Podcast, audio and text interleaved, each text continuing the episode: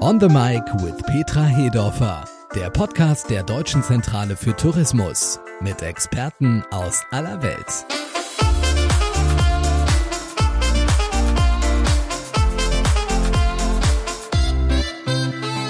Hallo und herzlich willkommen zu On the Mic with Petra Hedorfer, dem Podcast der Deutschen Zentrale für Tourismus. Petra Hedorfer, Sie als CEO der DZT sprechen ja in dieser Reihe wieder mit internationalen Expertinnen und ich, Thorsten Schaubrenner, darf Sie dabei wieder als Moderator unterstützen. Schön, dass wir heute wieder zusammensitzen, liebe Petra. Ja, vielen Dank, Thorsten. Ich freue mich auch. Bei uns geht es nämlich heute um die Natur, genauer gesagt, wie Naturlandschaften und Nationalparks an Aufmerksamkeit bei ausländischen Touristen gewinnen können. Vor dem Hintergrund der Klimaveränderungen kommt geschützten Flächen ja eine immer größere Bedeutung zu. In Deutschland sind etwa 30 Prozent geschützt. Aber zunächst darf ich mal unsere Gäste begrüßen. Aus den Niederlanden dabei ist Marion Karpas. Sie ist beim ANWB, dem niederländischen ADAC mit fast fünf Millionen Mitgliedern, die Direktorin von ANWB Reisen. Herzlich willkommen, Marion Karpas. Dankeschön. Schön, dass Sie dabei sind. Und aus Ostbayern zugeschaltet Dr. Michael Braun. Er ist Vorstand des Tourismusverbandes Ostbayern und Vorsitzender des Bundesverbandes Deutsche Mittelgebirge. Hallo, Herr Braun. Hallo, Herr Schaubrenner. Grüß Sie. Wir wollen ja heute der Frage nachgehen, wie groß die Bedeutung von Naturreisen im Incoming heute ist, wie sich das Angebot entwickelt hat. Wir wollen über Best Practice Beispiele sprechen und Themen diskutieren, die noch bearbeitet werden müssen. Petra Hedorfer, um erstmal reinzukommen in das Thema. Welche Bedeutung hat Deutschland eigentlich als Naturreiseziel? Ja, öfter stößt man da auf ein Stirnrunzeln. Denkt man an Deutschland, denkt man an Städtereisen, denkt man an ein Industrieland, denkt man an viele ja, Highlights. Aber in der Tat, wenn es um Deutschland geht, ging es immer auch schon um Natur, um geschützte Naturflächen. Denkt an den Schwarzwald, Black Forest, der schon vor 100 Jahren Reisende nach Süddeutschland gelockt hat. Wir sind in der Tat als Naturreiseziel hinter Österreich bereits das zweitbeliebteste Reiseziel der Europäer. Und äh, es geht immer also auch um Landschaft genießen, Erholung, abschalten, Radfahren, Wandern, aktiv in der Natur sein. Und das kann man sehr gut in Deutschland. Für unsere Zuhörer möchte ich nochmal ins Gedächtnis rufen. Ein Drittel der Fläche ist eine geschützte Fläche in Deutschland, heißt es sind Nationalparks, Naturparke, Biosphärenreservate, die als geschützte ähm, Großgebietsflächen tatsächlich als nationale Naturlandschaften einen besonderen Fokus auch für Reisende haben. Thorsten, wie viel Zeit habe ich für die Intro? Ich könnte schwärmen äh, rund um das Thema.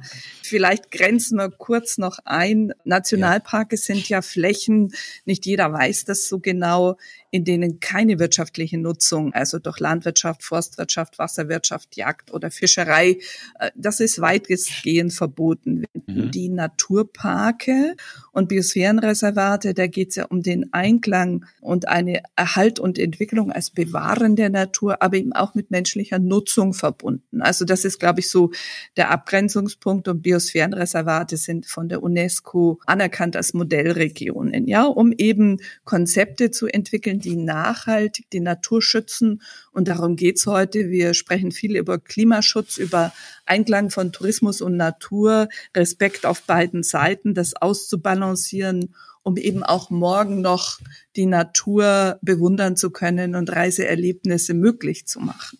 Vielleicht so viel zum Einstieg. Ja, das ist äh, ganz wichtig, dass man überhaupt diese Zahlen sich mal vor Augen führt und auch diese Unterscheidungen. Ähm, das, denke ich, sollte man auch im Hinterkopf behalten. Wenn wir jetzt über den Markt für Naturreisen nach Deutschland sprechen, dann wollen wir natürlich wissen, wie sieht das denn aktuell aus? Wer kommt zum Beispiel besonders gern, um die Natur in Deutschland zu genießen? Ja, wir haben ja heute einen Gast aus den Niederlanden und in der Tat, die Niederlande sind, Marion weiß das, nicht nur das wichtigste Quellgebiet für äh, Deutschland als Tourismusstandort. Die meisten Gäste haben wir aus den Niederlanden und rund die Hälfte ähm, der Reisen aus den Niederlanden nach Deutschland sind tatsächlich auch Naturreisen, also Reisen in die Mittelgebirgslandschaften, in das grüne Deutschland, in das Sauerland, in den Thüringer Wald, in den Bayerischen Wald. Herr Braun kann kann sicherlich gleich Details dazu liefern. Wir haben aber auch sehr viele Schweizer Gäste, die dieses grüne Deutschland, das naturorientierte Reisen suchen. Und ein anderer wichtiger Nachbarmarkt, der polnische, auch hier geht es tatsächlich um Reisen in die Natur. Mindestens ein Drittel der polnischen Reisenden geben das an. Das ist aktuell. Mhm. Aber Thorsten, ich darf Ihnen sagen, wir sprechen hier ja von dem neuen Reisen, the new normal. Nach Corona, nach ja. zwei Jahren Pandemie, geht es immer mehr um Achtsamkeit, um Nachhaltigkeit, um die Sehnsucht nach intakter Natur. Also Menschen möchten gerne eintauchen in diese geschützten Flächen und hier eben auch einen nachhaltigen Beitrag in ihrem Urlaubsverhalten leisten. Also ein Wachstumssegment auf alle Fälle. Und man spricht in Europa allein von einem Potenzial von 44 Millionen potenziellen Reisenden. Also längst auch Italiener, Franzosen, Spanier suchen diese Form von Urlaub. Zumindest geben sie es an, wenn es um Überlegungen geht zu reisen. Toll, also das ist ein interessanter Aspekt und über den werden wir, wie Sie es richtig zusammengefasst haben, auch gleich nochmal mit Dr. Michael Braun sprechen. Ich wollte aber zunächst mal übergehen zu Marion Kaper in Sachen Niederlande. Das ist ja das Land mit den, wie wir gehört haben, jetzt schon wahnsinnig beeindruckenden Zahlen. Marion, Ihre Organisation hat sich ja zum Ziel gesetzt, 650.000 neue Mitglieder unter 35 Jahren zu begrüßen. Was wissen Sie denn über das Interesse von jungen Zielgruppen, aber auch von Familien in Bezug auf naturnahen Urlaub? Was können vor allen Dingen deutsche Leistungsträger tun, um in diesem Segment noch mehr Reisende begrüßen zu können? Yeah, thank you, Thorsten. And for the listeners, I, I'm sorry, I will Danke, Thorsten. An die Zuhörer, es tut mir leid, aber ich werde alle Fragen auf Englisch beantworten, da ich Englisch besser beherrsche als Deutsch. Wie Sie schon erwähnt haben, wünschen wir uns mehr junge Mitglieder bei ANBW. Und Deutschland ist das Top-Reiseziel für niederländische Touristen, wie Petra schon gesagt hat. Ich bin sehr froh, heute Ihr Gast zu sein. 60 Prozent der niederländischen Touristen fahren gerne raus in die Natur. Das ist ein wichtiger Grund, Deutschland zu bereisen. Interessant ist, dass im Schnitt tatsächlich vor allem allem ältere Touristen nach Deutschland reisen. Ich denke, da können die jüngeren niederländischen Touristen besser angesprochen werden, wenn man die deutsche Natur ein bisschen mehr anpreist. Ich denke wirklich, dass da viele zum Beispiel gerne einen Aktivurlaub mit der Familie machen würden. In Deutschland gibt es so viele schöne Parks und Natur, in denen man vieles machen kann. Ich denke, da stehen die Chancen für Deutschland gut nice parks and things to do uh, in nature. So I think there's a big chance for Germany. Haben Sie eine Idee, was wir speziell den jungen Leuten und Familien bieten können? Wonach schauen Sie konkret bei Reisen in die Natur Deutschlands?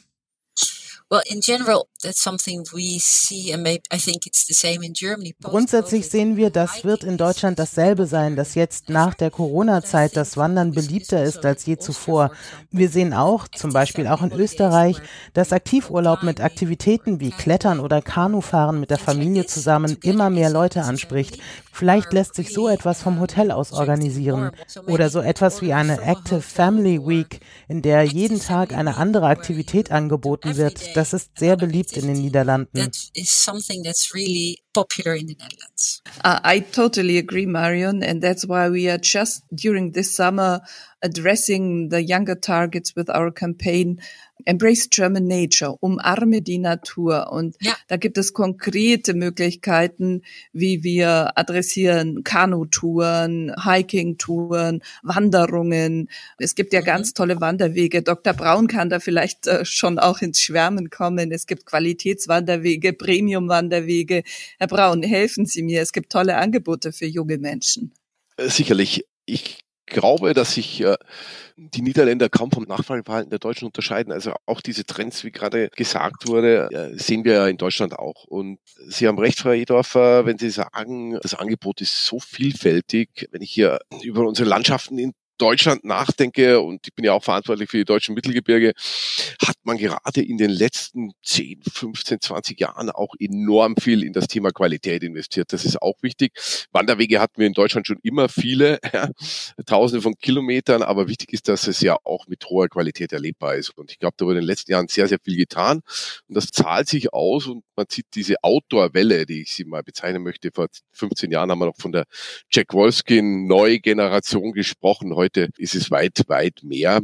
Und das äh, ist auch aufs Radfahren übergekippt. Und ich würde sagen, dass das sind wir top positioniert und wichtig ist, dass wir das Angebot haben und man das Angebot auch erfahren kann und darüber erfährt, dass es da ist. Ja, und Herr Braun, nicht nur die Qualität, sondern auch das digitale Angebot ist ja wichtig. Marion, wir kennen die Niederländer als Hightech Country, Customer Journey mhm. digitalized, mhm. Touchpoints, die digital sind. Ich glaube, das sind auch Aspekte, lieber Thorsten, über die wir heute sprechen können. Das Digitale spielt eine ganz wichtige Rolle, auch und gerade im Natururlaub, wenn man vielleicht auch detoxen will, der eine oder andere.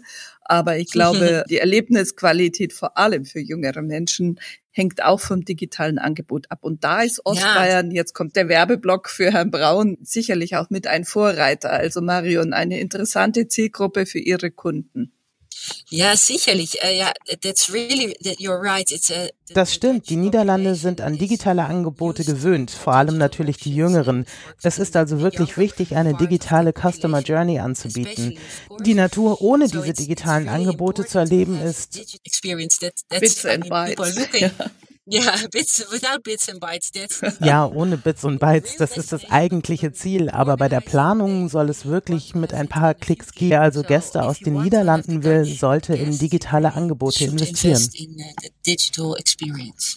Ja, das ist ein ganz super Hinweis, weil wir auch aktuelle Zahlen dazu haben. Zwei Drittel der Reisen nach Deutschland buchen die Niederländer über das Internet. Bei drei von vier Urlaubsreisen werden sogar Leistungen im Voraus gebucht. Und das ist natürlich dann die Frage, Marion Kapper, sind die deutschen Angebote da schon ausreichend digitalisiert oder fehlt den Niederländern da noch was? Das ist eine gute Frage. Sie ist für mich schwierig zu beantworten, weil ich nicht weiß, was nicht im Internet angeboten wird. Aber grundsätzlich würde ich sagen, wenn man ein Hotel hat, das man nicht online buchen kann oder irgendeine Aktivität wie Kanufahren oder sonst was, Routen online nicht zu finden sind, dann ist es schwierig, die niederländischen Touristen für sich zu gewinnen. Meine Empfehlung wäre also, vor allem in die Digitalisierung zu investieren. Ja. Also hier muss man, äh, wenn ich da mich einmischen darf, äh, tatsächlich sagen, dass es sehr großen Nachholbedarf gibt. Ja. Äh, gerade in den ländlichen Räumen, ähm, da liegt in etwa die Buchbarkeit der Unterkunftsbetriebe bei 30 Prozent, also die echte Online-Buchbarkeit. Also ich spreche nicht von irgendwelchen E-Mail-Anfragen oder ähnlichem, sondern echter Online-Buchbarkeit. Das ist natürlich sehr unterdurchschnittlich. Ja. Und äh, wenn man sich mal anschaut, einmal im Jahr wieder durch den DTV und BTE zusammen werden ja die deutschen Geschäftsführer, Tourismusgeschäftsführer befragt wo sie denn äh, das größten Bedürfnis haben, in welchen Bereichen Digitalisierung fortschreiten sollte, dann steht ganz oben äh, die Digitalisierung von touristischen Leistungen. Also da sprechen wir von sowohl Unterkunftsleistungen als auch von Erlebnissen. Und in derselben Befragung werden dann die Geschäftsführer gefragt, was, was habt ihr denn gemacht im letzten Jahr im Bereich Digitalisierung? Da kommt dann ganz oben Online-Marketing und was ja aktuell ist, ganz zentrale Datenbanken von Stammdaten. Und ganz unten steht die Digitalisierung Digitalisierung der touristischen Leistungen. Und äh, also ich glaube, da haben wir ganz, ganz großen Nachholbedarf. Das muss man so sehen. Und insbesondere, wenn man eben Zielgruppen ansprechen will, wie die Niederlanden, äh, die sehr digital unterwegs sind, dann gelingt das eben nicht, wenn man so mittelmäßig nur aufgestellt ist. Das muss man leider sagen, ganz großes Defizit nach wie vor bei uns im Land. Lieber Herr Braun, ja. äh, für mich ist das Glas ja immer halb voll. Ich will mal so sagen, je kleiner die Einheit ist, umso höher ist der Beratungsbedarf und umso wichtiger sind diese Themen eben des Destinationsmanagements, um genau in dieser digitalen Destinationsentwicklung Hilfestellungen zu geben. Da könnten Sie doch gute Beispiele geben, wie Sie dann das auch für Niederländer jetzt dennoch buchbar machen. Ja, äh, das ist ja eines meiner Lieblingsthemen, ne? Digitalisierung von touristischen Leistungen.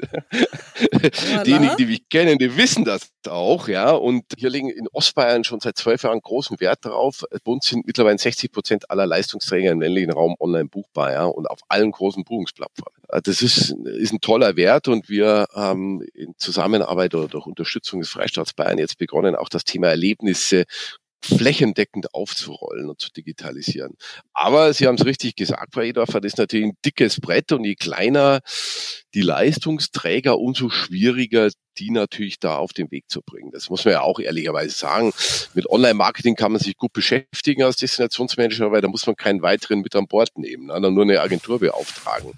Äh, Wenn es um die touristischen Leistungsträger geht, wird es ja ein bisschen schwieriger. Ja? Und das sind halt oft keine Profis und äh, sondern Amateure und die muss man schon gut an die Hand nehmen, damit man hier vorwärts kommt. Und äh, da heißt es am Ende des Tages steht der Tropfen hüllt den Stein. Ne? Also so ist es halt. Aber man muss es machen, weil ich sehe es als ich sehe es als Destinationsmanagement-Aufgabe, sich dieses Themas zu widmen. Und ich bin ganz froh, dass wir gerade jetzt hier auch jemand aus den Niederlanden an Bord haben, die wirklich extrem digital unterwegs sind und Leistungen auch digital nicht nur sehen wollen im Netz, sondern auch buchen wollen. Und, und da haben wir noch die große Lücke, sage ich mal. Ja. Also ich stimme mit Ihnen überein, mit Ihnen beiden. Wettbewerbsfähigkeit und Anschlussfähigkeit von deutschen Destinationen, vor allem im ländlichen Raum in der Fläche, Top Priority mit Sicherheit das Thema digitale Angebote und Digitalisierung der gesamten Customer Journey. Ja, Buchbarkeit von Unterkunft, aber darüber hinaus eben auch Experiences, Erlebnisse buchbar machen. Thorsten, da könnten wir doch eben, wenn Sie möchten, nochmal den Bogen schlagen zu Open Data. Ja, sehr gerne. Open Data ist das größte Dateninfrastrukturprojekt, das ein Sektor der deutschen Wirtschaft, in dem Fall wir, der Tourismus, tatsächlich über sämtliche föderalen Grenzen hinweg gemeinsam stemmen. Mit 16 Bundesländern schaffen wir einen Datenstandard, eine Datenontologie, die eben Daten nicht in Silos in der Destination alleine bewahrt und schwer zugänglich macht, sondern weltweit für künstliche Intelligenz, für neue Geschäftsmodelle, für Startups, für neue innovative Angebotsentwicklung öffnet und möglich macht. Der sogenannte CC0 Standard Technical Nerds, die uns zuhören, werden wissen, was es heißt. Das heißt, diese Daten gehören keinem, ursprünglich ja die Idee des Internets, ein demokratisches Informationsnetzwerk geben zugängliche Informationen. Warum das vielleicht noch abschließend finde ich es so wichtig, nicht nur viele Destinationen und Nachbarn haben es bereits, sondern es ist für Kunden die Möglichkeit tatsächlich auch real-time online über Öffnungszeiten, über Preise etc. eine echt Information zu erhalten. Also keine, die im Google-Karussell annonciert wird, zum Beispiel mit dem Hinweis, Öffnungszeiten können vorübergehend anders sein. Das haben wir ja viel gelesen während der Pandemie, sondern tatsächlich die Realtime-Daten übermittelt werden. Also ich glaube, das ist ein ganz wichtiger Schritt, vor allem auch für die Fläche. I think you're right. Yeah. Wir haben ja gehört, die Niederländer sind sehr affin was das Buchen angeht und äh, was das Auffinden der Ziele angeht. Welche Tipps können wir von Ihnen mitnehmen, um in diesem Bereich aufzuschließen und weiter voranzugehen?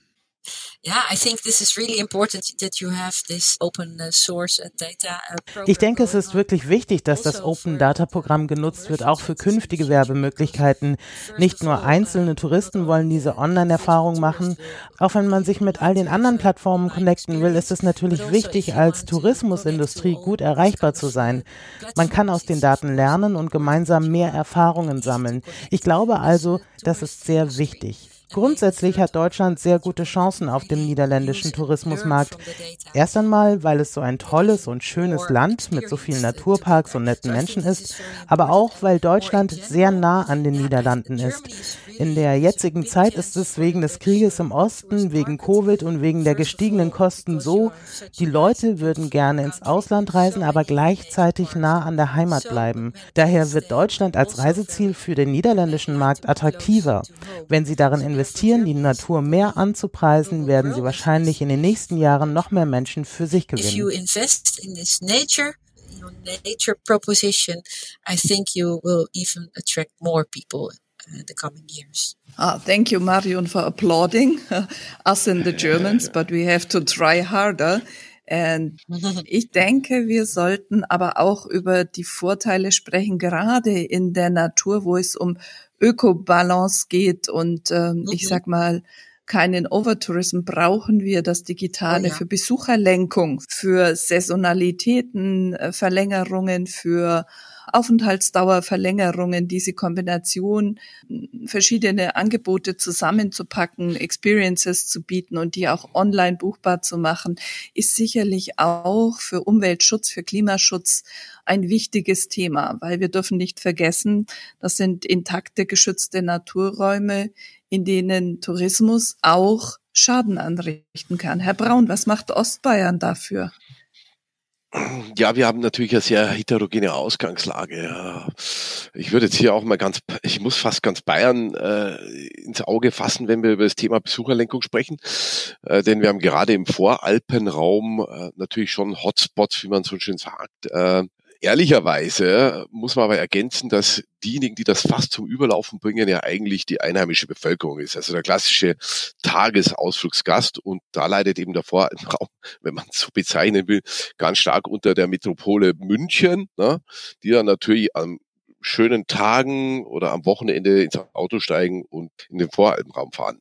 Da gibt es zu erwähnen, dass wenn es Probleme gibt, in der Regel äh, ist tatsächlich äh, die Mobilität ist, die hier Probleme macht, nämlich das Parkplatzmanagement und so weiter. Oder dann ist auch, das muss man ja auch sagen, leider ein bisschen das Social Media Thema geschuldet ist, dass es einige Influencer-Hotspots gibt, so als Fotolocations und das wollen dann eben alle haben. Ne? Und das geht dann auch in Nationalparks. Wir haben das ja erlebt im Nationalpark Berchtesgadener Land. Da gab es ja auch enorme Probleme, weil äh, Influencer da so ein paar Hotspots auserkoren haben und dann hier irgendwelche Ströme an Pilgern meinten, müssen hier auch ein Bildchen machen für ihre sozialen Medienauftritte und ähm, ja, da gibt's Probleme. In Ostbayern selber, Frau Edorfer, Sie haben ja Ostbayern angesprochen, da haben wir es nur punktuell im Nationalpark manchmal, gerade im Herbst, wenn mal ein schöner Tag ist und wenn dann eben der Tagesausflugsgast und der Übernachtungsgast noch an einer Location zusammenkommt, dann kann es da schon mal zu Problemen führen. Aber man muss schon aufpassen, dass wir uns nicht nur über das Thema,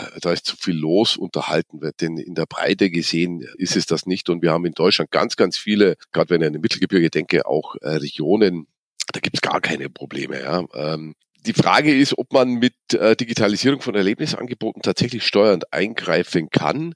Vielleicht noch äh, möchte auf das Thema Open Data auch noch mit zu sprechen kommen. Letztendlich hat man ja zwei Herausforderungen. Einmal die technische, da ist man ja schon sehr weit über die 16 Bundesländer hinweg, äh, das auch auf die höhere Ebene der DCT zu aggregieren. Die Frage, die sich für mich tatsächlich am Ende noch stellt, weil die eine Herausforderung ist die technische Lösung, das ist natürlich umsetzbar. Die andere Herausforderung ist, wir haben ja unten diejenigen, die hochqualitative Daten und das am besten mit dem CC0-Standard pflegen sollen.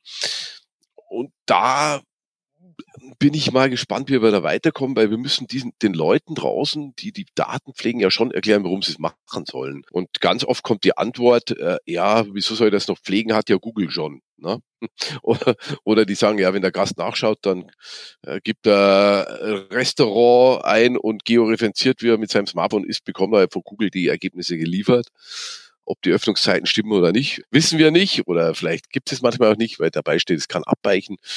Äh, aber die Frage haben wir natürlich auch mit selbst gesammelten Daten, ob die dann immer richtig sind. Also da haben wir schon große Herausforderungen, äh, die äh, Ebenen dahingehend zu sensibilisieren, dass sie tatsächlich auch die Daten so pflegen, dass man dann auf der Ebene bei Ihnen, Frau Redorfer, für Ebene der DCT dann auch den großen Mehrwert hat.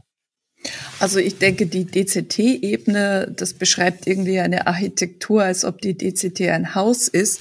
Herr Braun, ich will gerade kein Haus sein, sondern so permeabel sein, dass diese Daten relationiert und strukturiert eben allen Systemen, vor allem auch der künstlichen Intelligenz und Algorithmen so zugänglich sind, dass sie eben nicht von einem Anbieter geschützt und protected sind und damit eben in einem Funnel stecken, sondern die Reichweite des Angebots und die Information möglichst weltweit zur Verfügung steht. Und ähm, Sie sind ja ein gutes Beispiel für grenzüberschreitenden Tourismus, für Regionen, die über föderale Grenzen hinausgehen, klassische Urlaubsregionen, äh, in denen eben dann entlang einer Ferienstraße nicht so einfach der Google alle Informationen ausspielen kann.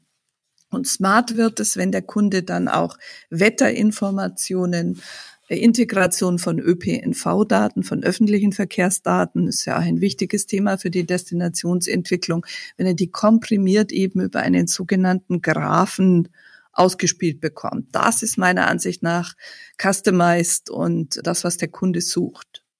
Ja, ich möchte ja der Idee an sich keinen Abbruch tun, sondern aber es ist eine große Herausforderung, die man sich gesetzt hat. Und, und äh, wir sind ja gerade dabei, Sie wissen, dass in Bayern wird ja aktuell die sogenannte Bayern Cloud umgesetzt. Ne? Und Bayern ja. ist äh, datentechnisch, systemtechnisch sehr heterogen aufgestellt. Äh, man versucht es gerade, ja, diesen Topf zu füllen, aber man will natürlich nur die CC0 lizenzierten Daten, klar, verstehe ich auch. Und unsere Aufgabe in den Destinationen ist es, den Kolleginnen und Kollegen, sagen wir auf Ortsebene, zu vermitteln, warum das jetzt Sinn macht, Daten so zur Verfügung zu stellen. Ne? Wir tun uns da schon schwer. Das muss man einfach mal offen sagen, weil die sagen, ja, wir haben ja Arbeit so und so, steht uns eh bis zum Hals, ja, und jetzt kommst du noch und willst das noch haben, dass wir tausende Datensätze, die wir einst schon mal als Stammdaten gepflegt haben, nochmal nachbearbeiten, Lizenzen vergeben. Wir wissen ja gar nicht mehr, was wir überhaupt für Rechte auf dem Foto haben und so weiter. Dann sagen wir, ja, okay, zumindest alles, was ihr neu pflegt, solltet ihr äh, dementsprechend pflegen. Äh, und dann sagen die zu uns, ja, wo ist denn dann mein Mehrwert, wenn ich das alles frei zur Verfügung stelle und jeder das dann nutzen kann? Da wäre es halt schön, wenn man ein paar so Anschauungsbeispiele hätte und dann sagt, hey, pass auf, wenn du deine Daten zur Verfügung stellst, ist dein Ort oder deine Infos, die du über, keine Ahnung, deine Wanderwege oder was du auch immer gepflegt haben magst, das findet sich dann, keine Ahnung, beim ADAC Deutschland wieder oder du bekommst Reichweite, ist auch noch kostenlos, du musst nur deine Daten mit der CC0-Lizenz zur Verfügung stellen. So greifbare Beispiele, ne? das wäre ganz toll, ne? wenn wir das den ja. Touristikern draußen geben können opendata.org, unsere Plattform, auf der die häufig gestellten Fragen und hoffentlich kluge Antworten zu finden sind. Es gibt neuen Content auf der Website. Danke für die Möglichkeit, darauf hinzuweisen, unsere Zuhörer. Es gibt in der Tat immer wieder diese Fragen und dort findet man einiges und ansonsten ist es ein Teamwork, gemeinsam nachhaltig Zukunft gestalten, meiner Ansicht nach. Ja, es ist äh, mühsam, es ist auch komplex, weil wir ein großes Land sind. Marion, vielleicht erzählen Sie uns noch mal in den Niederlanden. Sie sagen, wir sind das beliebteste Reiseziel. Wenn Niederländer mhm. auf Deutschland blicken, ihre Kunden zum Thema ähm, Nachhaltigkeit, nachhaltige Anreise. Ich weiß, es gibt viele E-Cars und, und Ladesäulen, mhm. elektrische mhm. Ladesäulen in Amsterdam an jeder Straße. Ja. Wie blickt man auf Deutschland? Ja, of course, it's the near future that uh, all, all tourists will come. Es wird natürlich in naher Zukunft so sein, dass alle Touren mit Elektrofahrzeugen gemacht werden. Es gibt immer mehr E-Autos in den Niederlanden. Das wird auch von der Regierung gefördert. Wenn wir Pauschalreisen für unsere Kunden erstellen, fragen wir Hotelbesitzer auch nach Lademöglichkeiten. Das ist ein sehr wichtiger Faktor, so wie auch die anderen Beiträge zur Nachhaltigkeit, die eben besprochen wurden. Like the other sustainable uh, items that were already mentioned a few minutes ago. Nachhaltiger Urlaub wird künftig vermutlich noch wichtiger werden und E-Fahrzeuge sind ein Teil davon. Es gibt dafür immer mehr Ladesäulen, natürlich auch in Deutschland. In Deutschland läuft das besser als in Frankreich, aber ich denke, wir müssen das zusammen in Europa immer weiter ausbauen. Ja, Thorsten, haben wir einen weiten Bogen gespannt? Auf jeden Fall. Das haben wir. Ähm, mir fällt dazu noch dieser Aspekt der Nachhaltigkeit ein. Da würde ich gerne an äh, Dr. Michael Braun nochmal die Frage stellen, ähm, welche Möglichkeiten werden eigentlich genutzt, um dieses Thema Nachhaltigkeit noch stärker in den Fokus zu bekommen? Und wie werden diese Möglichkeiten zum Beispiel von den ja eingangs besprochenen kleineren Einheiten, den kleineren Betrieben angenommen, die sich beim Thema Digitalisierung vielleicht hier und da noch schwer tun? Ja, das Thema Nachhaltigkeit, ich glaube, es ist ganz wichtig, dass man den Leistungsträgern, wenn man vom Thema Nachhaltigkeit spricht, auch gleich mitteilt, dass es eben hier nicht nur um Umweltschutz oder Umweltpolitik geht, sondern Nachhaltigkeit viel mehr umfasst. Ne? Wir wissen es, wir haben hier drei äh, ineinandergreifende Säulen. Wir haben auch das Thema regionale Ökonomie, regionale Produkte, regionale Wertschöpfung. Wir haben auch das Thema soziale Verträglichkeit vor Ort. Und äh, was ganz spannend ist, dass ohne dass es, das Thema Nachhaltigkeit so getragen wurde oder touristisch so hoch erstmal aufgesetzt wurde. Es ist ja ein Resultat, sage ich mal, auch der Corona-Pandemie, dass wir hier einen, einen gewissen Boost erlebt haben, dass viele Betriebe sich hier eigentlich schon positioniert haben, oft auch aus betriebswirtschaftlicher Sicht heraus oder weil sie wissen, dass sie ein Angebot liefern müssen. Wir haben vorher gerade das Thema Ladesäulen gehört. Äh, hier sind die Betriebe mittlerweile schon sehr gut aufgestellt und es freut mich auch, dass die Länder mit Förderprogrammen und hier in Bayern ist es so, mit Förderprogrammen auch die Ladeinfrastruktur bei den touristischen Leistungsträgern massiv unterstützen mit 90 Prozent Förderung aktuell in Bayern und das rege in Anspruch genommen wird von den Leistungsträgern. Also ich glaube schon, dass sie sukzessive erkannt haben, dass hier äh, die Gäste Wert drauflegen. Und für mich ist Nachhaltigkeit einfach eine Art Qualitätsthema am Ende des Tages. Ne? Also wir wissen alle aus der Marktforschung, Nachhaltigkeit ist vielleicht jetzt kein Verkaufsargument oder ein Kaufargument für den Gast. Aber wenn er da ist, will er sehen, dass Nachhaltigkeit vor Ort gelebt wird und dass eben nicht die Plastikflasche auf dem Tisch steht äh, oder der Plastikbecher, sondern dass man eine Glasflasche und, und, ein Glas hat, dass vielleicht regenerative Energien genutzt werden. Heute, ums, wenn man die weltpolitische Lage betrachtet, umso wichtiger. Ich glaube, dass wir auf dem richtigen Weg sind und wenn ich dann noch, das wurde anfangs im Gespräch ja schon angesprochen, wirklich die, die, die großen Flächen äh, unserer Naturräume sieht, also ob das die Naturparke sind, Bio, die Sphärenreservate, Nationalparke und so weiter, wir hier sehr, sehr viel zu bieten haben und sich die Leistungsträger sukzessive auch in dem Thema Nachhaltigkeit einfinden, auch wenn man sie direkt fragen würden, die zwar sagen, ja, ist kein Thema aktuell für mich, aber eigentlich machen sie es ja. Und man muss ihnen nur noch mitteilen oder sie dabei unterstützen, ihnen aufzuzeigen, wie sie das, was sie denn schon machen, besser ins Schaufenster stellen und auf der anderen Seite vielleicht mit kleinen Dingen noch viel mehr erreichen können in dem Bereich. Ich glaube, wir haben eine Durchdringung in den Tourismusregionen geschafft, auch bei den Leistungsträgern. Da müssen wir eigentlich nur anstupsen und ein bisschen wegbegleitend fungieren, dann sind wir auf dem richtigen Weg. Also das würde ich unterstützen. Ja, ja wenn ich nochmal hier Insiderwissen teilen darf. Wir haben ein Expert Industry Panel, in dem sitzen Reiseveranstalter, On- und Offline-Reiseveranstalter, die im Quartal uns zu Fragen Antworten geben. Das Thema, wie nachhaltig werden wir im Vertrieb bereits gesehen. 73 Prozent haben Anfang April gesagt, der Reiseveranstalter, die Deutschland im Programm haben, dass sie Sustainable Holiday Destination und Deutschland äh, miteinander vermarkten. Und Sie sagen, dass tatsächlich der Trend wächst, nachhaltige Bookings, also more and more zu haben. Immer noch ist das der kleinere Teil, aber immerhin schon rund über 30 Prozent der Buchungen haben auch diesen Aspekt. Also ich kann Herrn Braun hier nur zustimmen. Wir haben das Angebot. Wir sind hier mit einer der Marktführer. Wir haben 20, 30 Jahre Legislative, Umweltschutz, Naturschutz. Wir haben eine sehr hohe Wasser-, Luftqualität. Wir haben Inklusion. Wir sind ein barrierefreies Reiseziel in vielen Orten. Also ich bin ganz bei Ihnen, der soziale Aspekt ist ein wichtiger und wir schaffen es endlich, dass die Angestellten auch besser bezahlt werden. Wertschätzung für die, die im Tourismus arbeiten, das ist auch ein nachhaltiges Destinationsthema.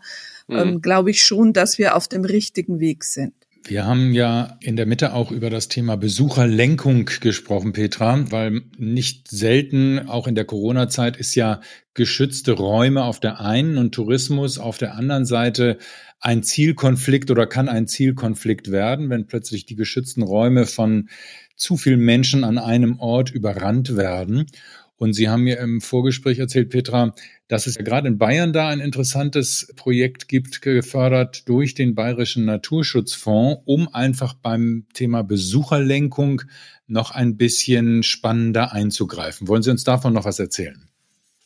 Also da gibt es ja den Ausflugsticker. Ich glaube, Herr Braun, Sie haben darauf hingewiesen, man versucht, äh, Reiseströme zu entzerren und das auch mit Echtzeitdaten zu speisen. Es gibt Gebietsbetreuer, schon 20 Jahre in Bayern, sind immerhin 70, die dieses Thema Training, Ausbildung, Führungen, Beschilderungen qualitativ entwickeln, um eben störungssensible Orte und Themen zu sensibilisieren und auch kluge Projekte zu finden, wie man sowas auch gemeinsam entwickeln kann.